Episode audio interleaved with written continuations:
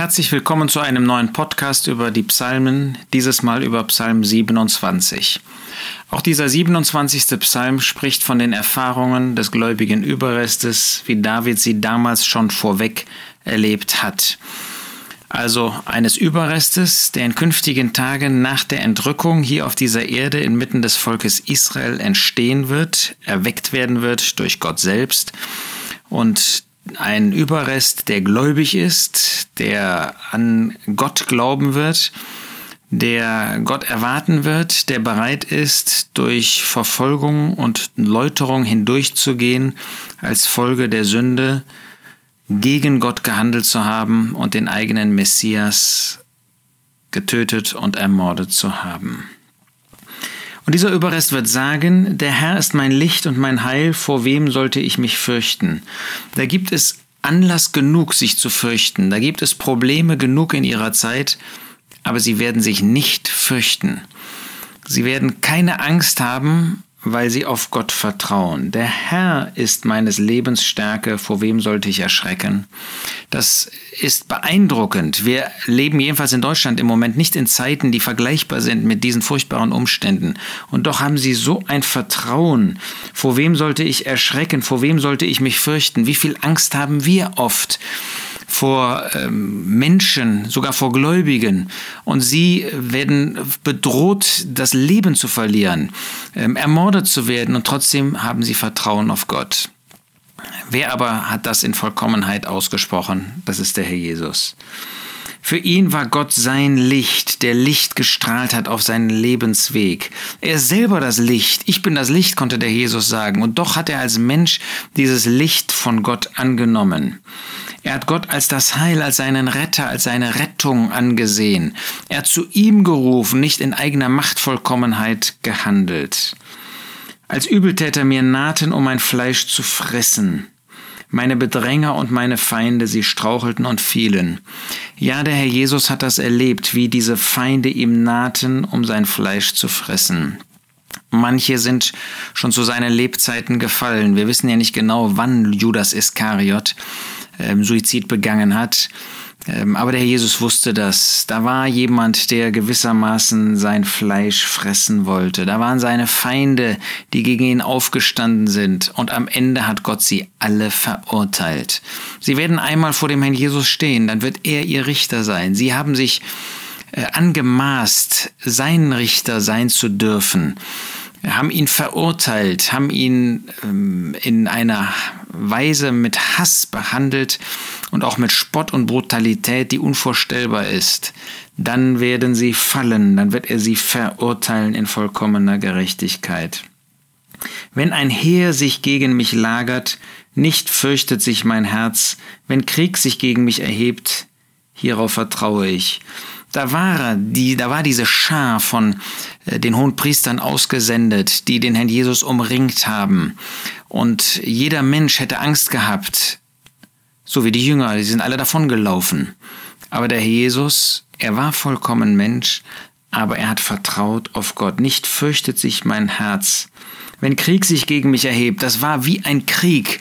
Mit äh, Schwertern und Stöcken sind sie gegen den Herrn Jesus gekommen aber er hat auf Gott vertraut. Was für ein Vorbild für uns und was für eine Hilfe auch, wenn wir einmal so eine Situation erleben. Vielleicht ein Mensch, der mm, uns den Eindruck vermittelt, dass er uns hasst und vielleicht hasst er uns wirklich. Menschen, die gegen uns stehen, vielleicht sogar inmitten der Christen, vielleicht sogar inmitten der Gläubigen. Dann dürfen wir auf den Herrn Jesus sehen, dass er sich nicht gefürchtet hat. Warum nicht? Vers 4. Eins habe ich von dem Herrn erbeten. Danach will ich trachten, zu wohnen im Haus des Herrn alle Tage meines Lebens, um anzuschauen die Lieblichkeit des Herrn und nach ihm zu forschen in seinem Tempel. Er wollte bei seinem Herrn sein. Er schaute auf seinen Herrn. Er ähm, erhob sein Angesicht zu dem Herrn, zu seinem Gott und zu seinem Vater. Und in diesem Blick, mit diesem Blick, in diesem Vertrauen, in dieser Kraft hat er dann sein Leben geführt. Ja, wenn wir immer nur nach unten schauen, in uns selbst vielleicht hineinschauen oder auf das Böse schauen, auch das Böse dieser Welt, dann kann einem Angst und Bange werden. Aber wenn man dann das Auge erhebt zu dem Gott des Lebens, um die Lieblichkeit des Herrn anzuschauen, um nach ihm zu forschen in seinem Tempel, wenn das unsere Herzen erfüllt, wenn das unsere Gedanken erfüllt, dann haben wir einen völlig anderen Blick, dann haben wir eine völlig andere Einstellung und dann sind wir auf sicherem Boden. Dann sind wir in Gemeinschaft mit dem, der allmächtig ist, der allwissend ist. Dann sind wir inmitten des Hauses des Herrn, wo er wohnt. Wir wollen da wohnen, wo Gott wohnt. Und dann sind wir an der richtigen Stelle. Denn er wird mich bergen in seiner Hütte am Tag des Unglücks. Alle Jünger haben den Herrn Jesus verlassen. Die Menschen haben ihn allein gelassen. Aber dann war er bei dem Vater. Er wird mich bergen in seiner Hütte am Tag des Unglücks. Wie an anderer Stelle schon mal gesagt, die Psalmen betrachten im Allgemeinen nicht die sühnenden Leiden. Das ist ein separates Thema, was außen vor gelassen wird, das wir hier nicht mit vermischen dürfen. Deshalb hat der Herr Jesus das wirklich erlebt am Tag des Unglücks. Da waren die Feinde und was hat Gott ihm geschenkt? Da hat Gott ihm einen Räuber am Kreuz geschenkt, der sich bekehrt hat und der auf einmal auf der Seite des Herrn stand. Da war er nicht alleine. Gott hat dafür gesorgt. Kurz vor der Verurteilung, da war er in Bethanien, da hat Gott ihm solche geschenkt, die ihn liebten, die ihm vertrauten, die auf seiner Seite standen. Und der Vater selbst, er war immer da.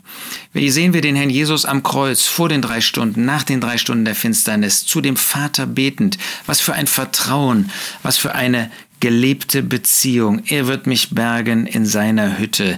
Da, wo er zu Hause ist, wo der Vater zu Hause ist und war, da hat er den Herrn Jesus innerlich verborgen. Er wird mich verbergen im Verborgenen seines Zeltes.